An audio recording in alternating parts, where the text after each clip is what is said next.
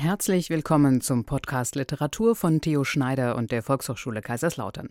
Heute mit Kerstin Bachtler und einem Extra über den frisch gekürten Literaturpreisträger Andreas Moster. Der Schriftsteller hat den mit 12.000 Euro dotierten Holbach-Preis der Stiftung zur Förderung der Kunst in der Pfalz bekommen. Der Preis wird alle zwei Jahre abwechselnd für herausragende Werke aus Literatur, bildender Kunst und Musik vergeben. Voraussetzung ist der biografische Bezug des Preisträgers zur Pfalz. Der Autor Andreas Moster stammt aus Bad Bergzabern in der Südpfalz, wo er auch aufgewachsen ist. Mittlerweile lebt er in Hamburg. Er arbeitet dort als Übersetzer und hat bisher zwei Romane veröffentlicht. Den Preis bekommt er für seinen zweiten Roman Kleine Paläste, erschienen im Arche Verlag.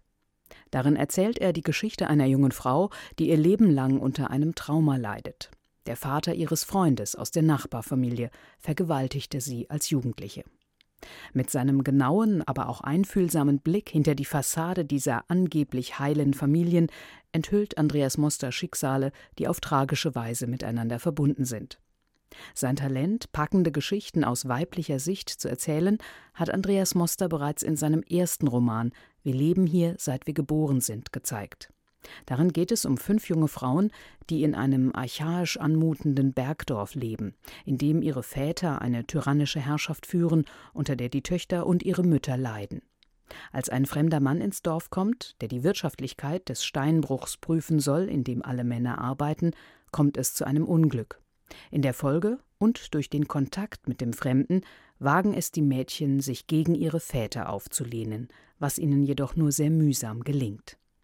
Die Idee zu diesem Roman, der 2017 im Eichborn Verlag erschien, kam Andreas Moster ganz spontan. Die Geschichte ist tatsächlich in einem Sommerurlaub in meiner Familie am Strand von Scheveningen in Holland entstanden. Und zwar ist mir dieser erste Satz wie aus dem Nichts eingefallen und der Satz lautet, ein Mann kommt in unser Dorf und dreht die Steine um und die Köpfe der Mädchen. Und ich habe dann aus diesem Satz heraus einfach weitergeschrieben. Dann hatte ich zwei Seiten, drei Seiten, zehn Seiten und alles hat sich immer aus dem nächsten Satz ergeben. Und irgendwann habe ich gemerkt, da ergibt sich eine Geschichte und da ergeben sich Figuren und da ergibt sich ein Setting, also dieses einsame Bergdorf. Und ähm, dann hatte ich Lust, diese Geschichte zu erzählen und habe aber ganz lange Zeit wirklich gar nicht erst versucht, großartig einen Plot zu entwickeln, sondern bin einfach meinen Instinkten gefolgt und den Figuren gefolgt. Und so hat sich dann nach und nach dieser Roman entwickelt. Der fremde Mann im Dorf, Georg, ist eine rätselhafte Figur. Er dreht alle Steine auf der Dorfmauer um und bezeichnet damit symbolisch den Umbruch, die Wende im Schicksal aller Menschen im Dorf. Doch das wusste Andreas Moster noch gar nicht, als er zu schreiben begann. Nee, es war mir überhaupt nicht klar. Es hat sich erst im Nachhinein so eine Klarheit entwickelt für mich, dass durch dieses Umdrehen der Steine, dass es ein Bild dafür ist, dass, dass die Ordnung, die seit Jahrzehnten, Jahrhunderten in diesem Dorf herrscht, die von den Vätern bestimmt wird, äh, die Ordnung auf den Kopf gestellt wird durch diesen Fremden, der eines Tages in dieses Dorf kommt, um die, ja, die ökonomische Grundlage zu überprüfen. Und äh, dieses Aufbrechen der Ordnung dann für die Hauptfiguren dieses Romans, diese fünf Mädchen, die Chance bietet, ja, sowas wie zumindest den Versuch zu unternehmen, eine Freiheit zu finden und sich zu emanzipieren. Und dieser Fremde, der in dieses Dorf kommt, ist sozusagen der Auslöser für das, was in dem Roman passiert. Die Handlung spielt in einem abgelegenen kargen Bergdorf, das nicht näher bezeichnet wird. Die geschilderte Landschaft erinnert an Bilder, wie man sie aus Südosteuropa oder Kleinasien kennt, vielleicht aus dem ländlichen Serbien oder Anatolien. Doch Andreas Moster hat bewusst offen gelassen, wo und wann der Roman spielt. Das ist ein Roman, der ja weder zeitlich noch räumlich ganz genau verortet ist. Also ich habe auch für mich selbst nie genau festgelegt, wann und wo das genau spielt. Und dieses abgelegene, völlig in sich geschlossene Bergdorf, das ist für mich halt so eine Verdichtung von Strukturen, wie sie auch heutzutage in, in kleinen Gemeinschaften herrschen können, nur eben dramatisiert durch den Ort, dadurch, dass dieses Dorf in den Bergen ist, dass es ausschließlich vom Steinbruch lebt.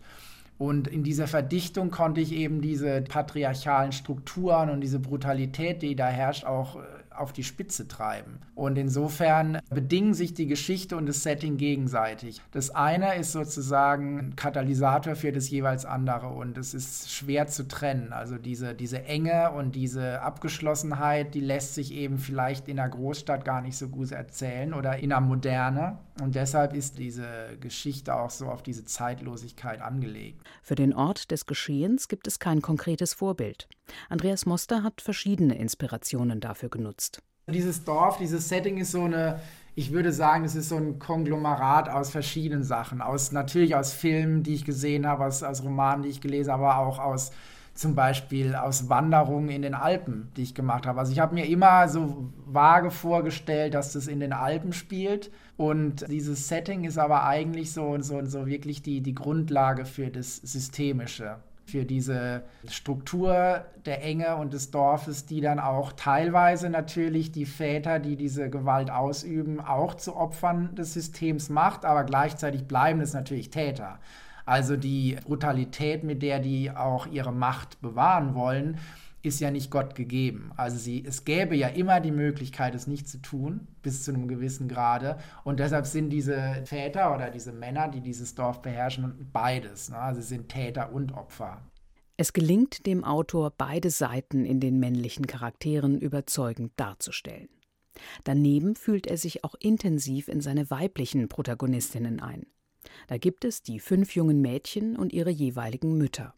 Die Unterschiede zwischen den Generationen werden nicht direkt angesprochen, sie teilen sich subtil über die Art und Weise mit, wie der Autor den Umgang der Frauen miteinander beschreibt. Das stimmt, dass diese jüngere Generation dieser Mädchen, die ja, das sind Teenagerinnen, ne? wie alt sind die? 14, 15, 16. Die sind anders als ihre Mütter, aber was noch dazu kommt und was das, glaube ich, erst ermöglicht, diese Emanzipation, ist diese ganz enge Freundschaft, die zwischen diesen fünf Mädchen herrscht, ohne dass das immer ausgesprochen werden muss, aber wenn man das Buch liest, spürt man ja, dass sie ganz eng miteinander sind. Und ich glaube, nur durch dieses gegenseitige Vertrauen, das sie sich geben, geben sie sich selbst überhaupt die Chance, sich zu emanzipieren. Und diese Mütter, ihre Mütter, die sind vereinzelter, die sind einsamer, die sind auf sich selbst zurückgeworfen und deshalb finden sie auch überhaupt nicht die Möglichkeit, sich in irgendeiner Form aufzulehnen. Andreas Mosters erstes Buch fand viel Beachtung. Dann wurde der Schriftsteller zum renommierten Ingeborg-Bachmann-Preis eingeladen. Und nun hat er den Holbach-Preis für sein zweites Buch bekommen. Er schreibt bereits an seinem dritten Roman und er gibt zu, dass durch den Erfolg der Druck beim Schreiben wächst. Ich finde es tatsächlich, es wird schwieriger, Bücher zu schreiben. Bei dem ersten war das eine Mischung aus kompletter Naivität und völlig ungerechtfertigtem Selbstvertrauen. Ne? Da habe ich einfach äh, dieses Buch so runtergeschrieben, weil ich mit diesem Literaturbetrieb nichts zu tun hatte und mir überhaupt keine Gedanken gemacht habe darüber, was verkauft sich, was kommt an, was wollen die Verlage, was wollen Leserinnen und Leser. Da habe ich mir überhaupt keine Gedanken gemacht und deshalb war das so eine recht freie Art des Schreibens. Bei dem ersten Buch, bei dem Kleine Paläste, dem zweiten, war das schon anders weil ich mit dem Verlag und wie das beim ersten Buch gelaufen ist, nicht so ganz zufrieden war, wusste ich, ich brauche einen neuen Verlag. Und dann habe ich mir wirklich Gedanken gemacht. Das hat mir etwas von dieser Freiheit genommen. Gleichzeitig habe ich gemerkt, dass ich auch bestimmte Sachen beim Schreiben jetzt inzwischen schon besser im Griff habe, tatsächlich. Es ist mir dann leichter gefallen, nachdem ich ein Thema und Figuren hatte, den Plot im Griff zu behalten. Das ist mir leichter gefallen. Also ich hatte das Gefühl, etwas mehr Kontrolle über den Text zu haben. Und jetzt bei dem dritten Roman, den ich gerade schreibe, war es dann wiederum so, dass ich nach Kleine Paläste Schwierigkeiten hatte, wie immer ein Thema zu finden. Und dann suche ich mir immer so Hilfsmittel, um reinzufinden. Bei Kleine Paläste war das ähm, einfach das vertraute Kleinstadtmilieu, das mir geholfen hat. Und jetzt bei dem dritten wo ich über einen Vater und seine Tochter schreibe, ist es einfach die Rolle des Vaters, wo ich dann ganz viel aus meinen eigenen Erfahrungen schöpfe, ohne das in irgendeiner Form autobiografisch werden zu lassen. Aber das bringt dann natürlich wieder andere Probleme mit sich, nämlich die Frage, wie viel gebe ich denn von mir selbst preis und auch von meinen Töchtern. Ne? Und da hatte ich am Anfang die Sorge, dass ich die äh, benutze habe aber schnell gemerkt, dass diese Figur der Tochter in dem Text sich sehr schnell weit weg entwickelt von meinen Töchtern, genauso der Vater, so dass ich da dann diese Bedenken irgendwann nicht mehr hatte. Also ich habe jetzt, ich, das Buch ist zu, ich würde mal sagen, 70, 80 Prozent fertig und ich habe nicht das Gefühl, dass ich da irgendwas Privates ausschlachte. Aber gleichzeitig ist das das Buch, das mir bis jetzt am schwersten fällt tatsächlich. Also woran das liegt. Vielleicht liegt es daran, dass ich über was schreibe, was mir selber, wo ich selber drin stecke, ne? in Vaterschaft. Aber das fällt mir schwer tatsächlich im Moment. Auch in dem neuen Roman geht es wieder um eine weibliche Hauptperson. Dieses Mal ist es die Tochter eines ehemaligen Sportlers. Andreas Moster fand es immer schon spannend, aus Frauensicht auf Beziehungen zu schauen. Ich will mich beim Schreiben nicht selbst langweilen. Und ich würde mich langweilen, wenn ich nur über Figuren oder aus der Perspektive von Figuren erzählen würde, die mir selbst nah sind. Es gibt ja in Kleine Paläste diesen Hanno, der ja sowohl vom Alter her als auch von seiner Herkunft her durchaus Ähnlichkeit mit mir hat. Aber wenn ich ausschließlich aus seiner Perspektive schreiben würde, würde ich mich selbst langweilen. Und zweitens, ich erzähle in allen Büchern immer die Vernetzung und die Abhängigkeit voneinander von Figuren. Und dazu muss ich andere Perspektiven einnehmen. Und ich versuche dann, wenn ich über weibliche Personen schreibe, weibliche Figuren habe, ich versuche die halt in erster Linie immer mal als Individuen zu behandeln, als erstes und nicht als Vertreterin ihres Geschlechts. Und ich habe jetzt zum Beispiel bei diesem dritten Buch, stand ich vor der Frage, schreibe ich das auch wieder in so einem Perspektivwechsel Vater-Tochter und ich habe mich dann dagegen entschieden. Also es wird ausschließlich aus der Perspektive des Vaters sein. Und ich hatte 20, 30 Seiten aus der Perspektive der Tochter geschrieben. Und das ist dann in dem Roman ist die ungefähr 13, also an der Schwelle zur Pubertät oder schon drin. Und das hat mir nicht gefallen. Da hatte ich tatsächlich das Gefühl, ich treffe da was nicht und habe mich dann erstens deswegen dagegen entschieden und zweitens auch, weil ich keinen Coming-of-Age-Roman von einer 13-Jährigen schreiben will, sondern ich wollte die, die Vaterfigur betonen. Aber da hatte ich zum ersten Mal so wirklich auch das Gefühl, dass ich an meine Grenzen komme. Gerade weil das eben ein Roman ist, der so ganz realistisch ist und ganz in unserer Zeit verhaftet und ohne jegliche übernatürlichen Elemente, wie jetzt noch bei Kleine Paläste mit den Geistern. Und da hatte ich dann das Gefühl, jetzt bleibe ich mal bei dem Vater lieber. Der Autor erzählt die Geschichte in einer ausgefeilten Sprache, die durch ihre wohlgesetzten Formulierungen beeindruckt. Die Sätze strahlen eine große Ruhe aus und künden von literarischer Reife. Grundsätzlich würde ich einmal sagen, dass das, was ich bei Sprache gerne mache, dass ich wirklich Bildern, die mir in den Kopf kommen, folge und die auch weiterentwickle. Ne? Also dass ich nicht bei einer Metapher stehen bleibe, sondern so eine Metapher dann auch mal zu Ende denke. Und dann ist es aber so, dass ich eigentlich danach strebe, dass die Sprache einfacher und präziser wird. Und in diesem ersten Buch ist sie teilweise sehr bombastisch und sehr rhythmisch und was allerdings auch mit, wiederum mit dem Inhalt und dem Setting zu tun hat, eben weil das so eine archaische Geschichte in diesem Bergdorf ist und bei den Büchern, die jetzt kommen, habe ich das Gefühl, dass diese Art der Sprache dazu nicht passen würde, sondern da suche ich dann wirklich eher nach Präzision und Genauigkeit und teilweise auch so einer Unaufgeregtheit, in der, wo dann die Sätze vermeintlich einfach wirken, aber wo trotzdem dann noch so eine zweite Ebene drin steckt, die sich dann enthüllt. Es muss auch immer den Figuren angemessen sein. Also wenn ich eine, so wie ich jetzt in dem dritten Roman, wenn ich eine, eine, in der Gegenwart verhaftete Geschichte erzähle, wo ich konkret werde, wo es konkrete Orte gibt, konkrete Berufe, dann muss ich für die eine andere Sprache finden als für eine zeitlose Geschichte aus einem äh, abgeschlossenen Bergdorf, das auch vor 100 Jahren hätte spielen können. Der neue Roman von Andreas Moster soll 2024 erscheinen. Jetzt liest der Autor den Anfang seines ersten Romans. Wir leben hier, seit wir geboren sind. Ein Mann kommt in unser Dorf und dreht die Steine um und die Köpfe der Mädchen.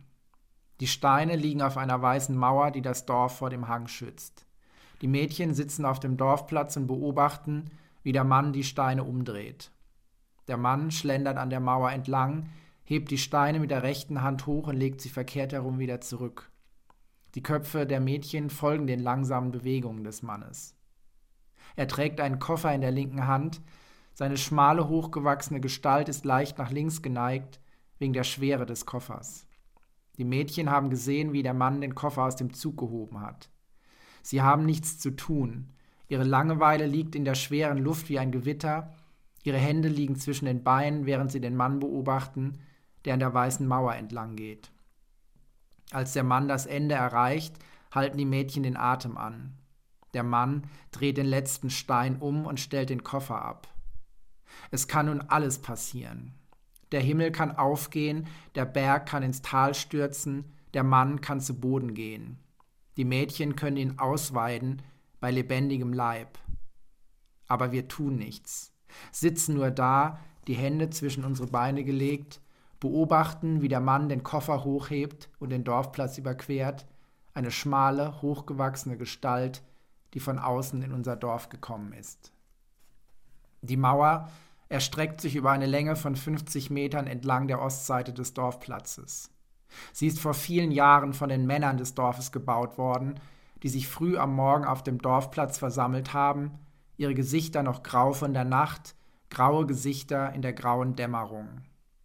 Die Männer stehen wortlos rauchend beisammen.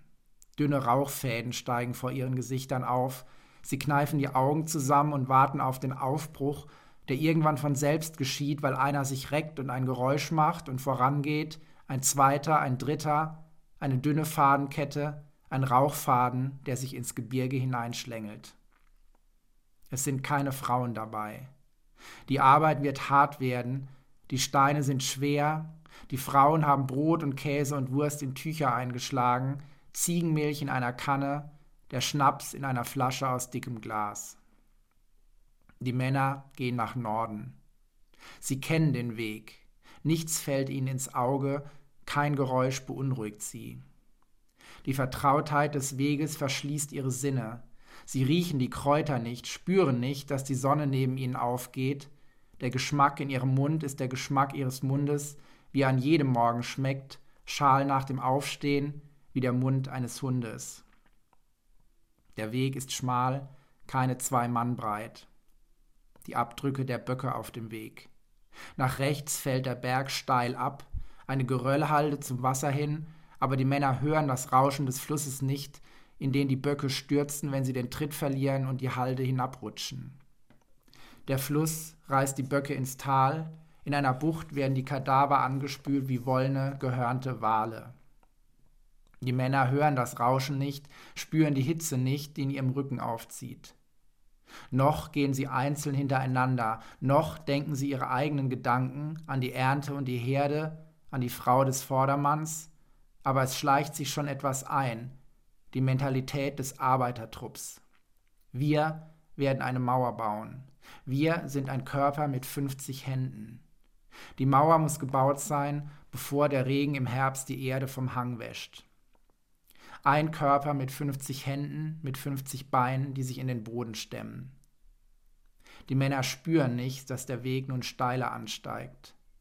Der Schweiß färbt ihre Hemden, dunkle Dreiecke wie auf dem Rücken getragene Schilde. Die Maultiere am Ende des Zuges haben die Mäuler weit geöffnet. Mit unerschütterlichem Gleichmut setzen sie die Hufe auf den endlosen Weg, der sich Kehre um Kehre den Berg hinaufwindet, kurz vor dem Gipfel jedoch stark abfällt und in einer torkelnden Linie zwischen ineinander verkeilten Granitplatten nach unten führt. Am Scheitelpunkt des Weges halten die Männer kurz inne. Unter ihnen liegt der Kalksteinbruch, eine klaffende weiße Wunde im Fels der gegenüberliegenden Wand. Sie haben ihr Ziel nun beinahe erreicht.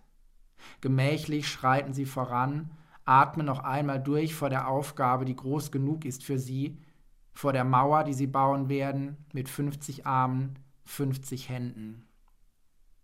Diese drei binden die Maultiere fest. Ihr beiden geht die Bruchkante ab. Du verteilst die Hämmer und Meißel. Die Männer gehen auf die Knie und schlagen die Steine. Es gibt nichts zu reden. Die Hammerschläge hallen durch den Bruch, die Maultiere stehen mit den Köpfen beisammen und atmen mit geblähten Nüstern die brennende, mit Kalkstaub versetzte Luft. Die Ohren zucken im Rhythmus der Hammerschläge, sonst regt sich nichts, die Sonne steht senkrecht über den Bruch und senkt wie zur Strafe, im Rhythmus der Hammerschläge. Die Männer stapeln die Steine hinter sich, Diese zehn bilden eine Kette und geben die Steine weiter, diese beladen die Säcke, diese führen die Maultiere ins Dorf zurück. Das Dorf ist arm, es hat nur fünf Tiere. Der Weg muss mehrfach gemacht werden, zweimal noch an diesem Tag. Die Zurückgebliebenen setzen sich in den Schatten der Bruchkante und trinken die Milch, essen das Brot, den Käse, die Wurst, trinken den Schnaps, geben die Flasche wortlos weiter, einen Rest lassen sie übrig für die Maultierführer. Die Gesichter der Männer sind staubbedeckt, ihre Münder sind staubbedeckt, bis die Milch über ihre Lippen fließt, der Schnaps. Im Schatten kehren die Gedanken zurück. Die Ernte, die Herde, die Frau des Vordermanns. Das kühle Laken auf der nackten Haut. Sie sind schon müde, schon nach der ersten Runde. Ihr da, nehmt die Hämmer und Meißel und schlagt die Steine heraus. Langsam wandert die Sonne über den Bruch. Die Maultiere kehren zurück, die Maultierführer trinken den Schnaps aus, essen das Brot, den Käse, die Wurst. Die Hammerschläge werden schwächer. Die Maultiere ziehen ab, kehren zurück. Vor Einbruch der Dämmerung muss alles getan sein. Die Sonne ruht wie ein glühender Ball auf der Spitze des Berges. Die Männer packen Hämmer und Meißel ein und beladen die Maultiere ein letztes Mal. Sie kennen den Weg, nichts fällt ihnen ins Auge, kein Geräusch beunruhigt sie. Die Müdigkeit verschließt ihre Sinne und die Männer lösen sich voneinander, steigen auf in einzelnen schimmernden Blasen, die vom aufkommenden Wind in alle Himmelsrichtungen zerstreut werden, über die rot leuchtenden Hänge und die gezackten Schatten der Gipfel. Traumblasen, in denen die Männer schwerelos und mit weit geöffneten Augen gegen die eigene Achse rotieren. Sie sind ein wenig zu langsam, ein wenig zu spät. In dem düsteren Licht verliert ein Maultier den Tritt und stürzt über die Kante der Halde. Kein Laut dringt aus dem Maul des Tieres, ein stummer, überraschter Schrecken, die Beine zappeln hilflos im Geröll, während der mit Steinen beschwerte Körper langsam die Halde hinunterrutscht, staunende, zum Abschied geöffnete Augen. Wie im Traum gleitet das Tier ins Wasser. Das Gewicht der Steine zieht es sofort nach unten. Die aufgewühlte Oberfläche beruhigt sich bereits, da reißt das Tier in einer letzten verzweifelten Anstrengung noch einmal den Kopf hoch und schreit. Schreit nun doch, ein schriller, zum Himmel gerichteter Schrei, der die feine Haut der Blasen platzen lässt, so dass die Männer krachend herabstürzen, zum Rand der Halde stürzen, suchend ins dunkle Wasser hinabspähen. Das Maultier ist verschwunden. Wortlos setzen die Männer ihren Weg fort. Hinter der nächsten Biegung warten die Lichter des Dorfes, warten die Frauen, die Kinder, die zu den Männern hinaufsehen. Ein Rauchfaden, eine dünne, um ein Glied verkürzte Fadenkette, die aus dem Gebirge zurückkehrt. Noch bevor die Männer das Dorf erreichen, gehen die Frauen in die Häuser zurück. Es genügt zu wissen, dass sie heimkehren, das Essen kann jetzt auf den Tisch, das Brot, der Schnaps. Draußen rennen die Kinder ihren Vätern entgegen, ein Mädchen zählt die Maultiere. Eines weniger. Vier Tiere hat das Dorf noch. Das Mädchen legt eine Hand auf die Nüstern der Tiere, die vor Anstrengung zittern, flüstert ihnen etwas zu, ein Wort des Trostes oder eine kleine Grausamkeit. Ihr seid nur noch vier. Die Männer schnallen die Säcke von den Rücken der Maultiere und legen die Steine am Fuß des Hanges ab. Sie werden eine Mauer bauen. Die Mauer hat ein Leben und zwei Tage Arbeit gekostet und sie wird das Dorf vor dem Hang schützen, wenn der Regen kommt. Der Regen kommt und wir rennen zu der großen Kastanie in der Mitte des Dorfplatzes. Um den Stamm der Kastanie verläuft eine hölzerne Bank.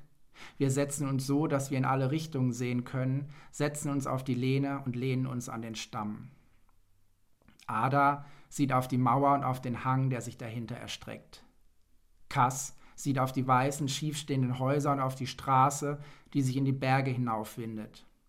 Liliane sieht auf das Bahnhofsgebäude und auf die große Uhr mit den römischen Ziffern. Seraphin sieht auf die Gleise, die ins Tal führen, und streicht sich die Haare aus dem Gesicht. Ich sehe die abfallenden Wiesen, die vielfarbigen Blumen, rot und blau und gelb, die Ziegen, die die Blumen und das Gras fressen. Viel mehr ist es nicht. Der Hang, die Straße, die Uhr, die Gleise. Wir leben hier, seit wir geboren sind. Im Winter liegt der Hang unter einer geschlossenen Schneedecke, im Frühling fließt der Schlamm durch die Straße, im Sommer glänzen die Gleise wie zwei goldene Bänder und die Uhr schlägt zum Herbst am Morgen des Erntefests. Wir pflücken Blumen von der Wiese und flechten Blumenketten. Wir bauen Schlitten aus Stroh und Holz und fahren den Hang hinunter. Wir balancieren auf den Gleisen, bis unsere Füße brennen und das Dorf hinter uns verschwindet. Die Uhr schlägt zu jeder vollen Stunde, seit wir geboren sind. Auf der Straße ist kein Mensch. Der Regen trommelt auf die Blätter der Kastanie, hoch über unseren Köpfen, weit weg.